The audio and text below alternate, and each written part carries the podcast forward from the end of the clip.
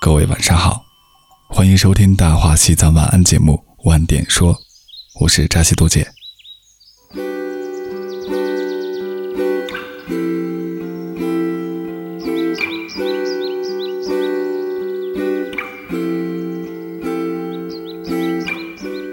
昨天是大暑，全国各地的天气也随之出现了罕见的高温。很多朋友告诉我说，特别想来藏区，去大昭寺，去青海湖，到藏区避避暑。确实，现在是青藏高原最凉爽的季节，除了紫外线强一些，但有阴凉的地方就是清凉的。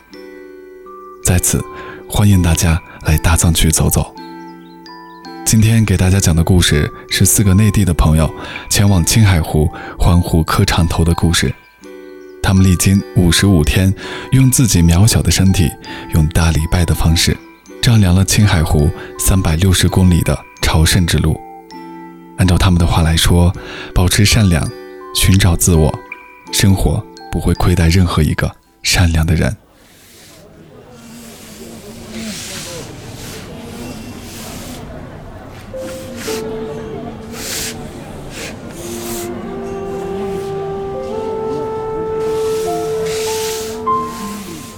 邦金拉姆来自山东威海，学佛多年，在藏区有过支教的经历，也是一直守护十二罗生门的家人。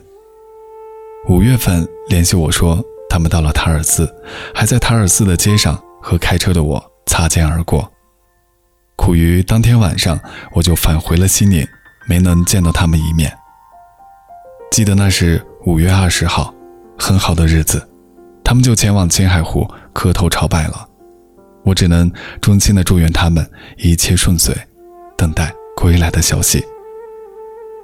拉姆说，二十一日早晨四点半开始，他们便从青海湖幺五幺开始了朝拜。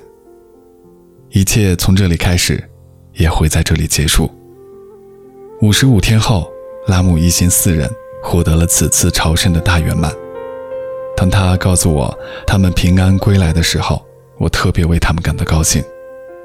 拉姆也随之分享了一些他们在这一路上遇到的故事。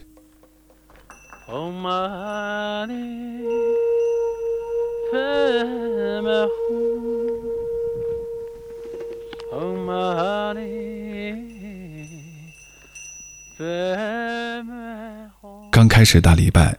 他们在江西沟附近遇到了一位可爱的藏族大叔。这位大叔一个人在环湖磕长头，而且马上就要结束了。老人嘱咐他们许多大礼拜时候注意的事项，告诉拉姆他住在钢查，等他们磕到钢查，一定一定要找他。等拉姆他们拜到了钢查，只是给老人打了一个电话，并没有去打扰他。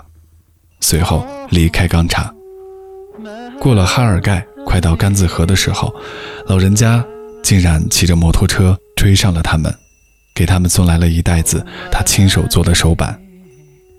老人家说：“猜想你们几个人的手板该磨损的差不多了，给你们换新的。”这让拉姆几个人非常的感动。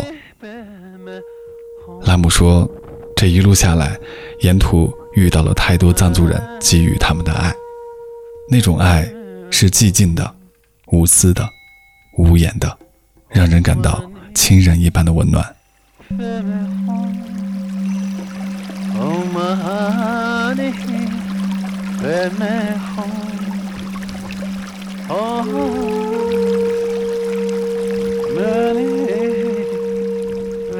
还有一件特别有意思的事情。在青海湖环湖朝圣的路上，拉姆他们遇到了尔金仁泽仁波切。仁波切告诉他们，第一次看到他们是在江西沟，那时拉姆他们已经磕了二十多公里了。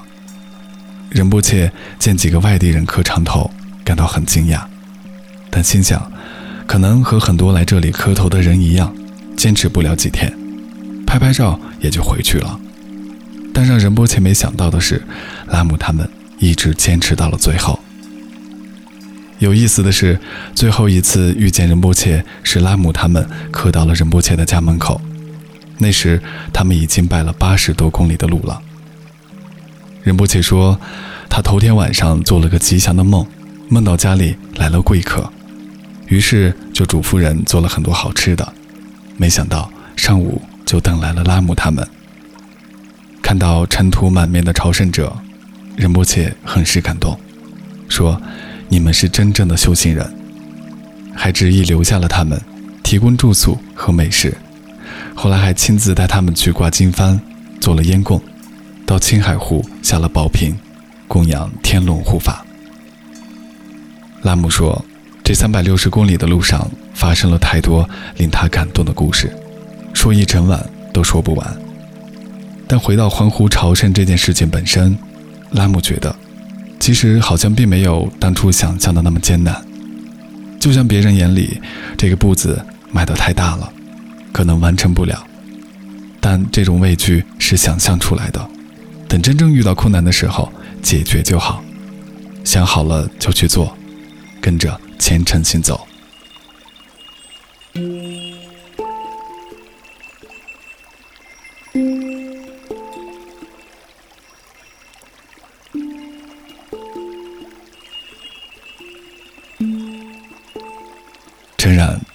青海湖骑行或者徒步的人很多。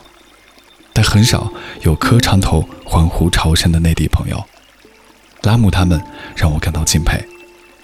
他在讲述他一路上遇到的故事的时候，我突然感觉，此时再也没有什么分别心了，大家都一样，都在用心去庄严着同一个信仰。那是一种自我的挑战，一种本我的回归。因为每个人的人生都需要一种两马骏足、精进紧拔的状态。学会谦逊，要敢于低下自认为高贵的头颅。我们经历的每一刻都是不可复制的，所以我们要力争让自己变得有能量，像月亮、像水、像火焰一样利他。不必夸夸其谈或者惊世骇俗，只需平平常常的存在。像个赤子一般待人处事，干净透彻的活着便好。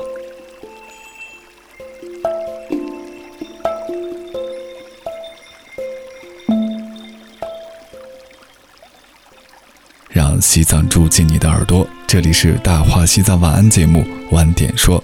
如果你想第一时间收听我们的节目，欢迎搜索关注我们的微信公众号“十二卢生门”，也可以在新浪微博搜索。主播顽童找到我，我是扎西多杰，祝各位夜安，你记。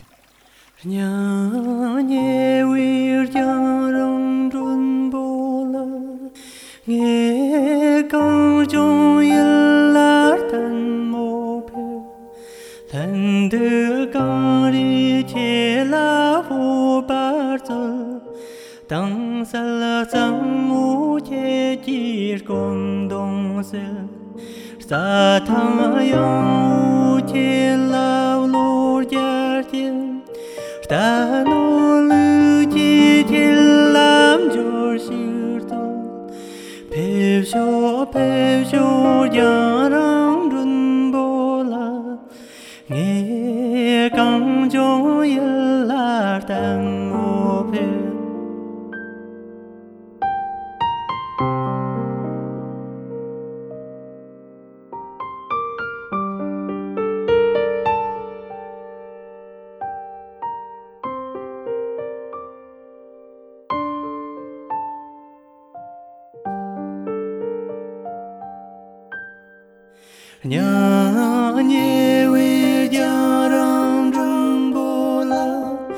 예 강조일날 단 모베 하지가도 제띵그월룬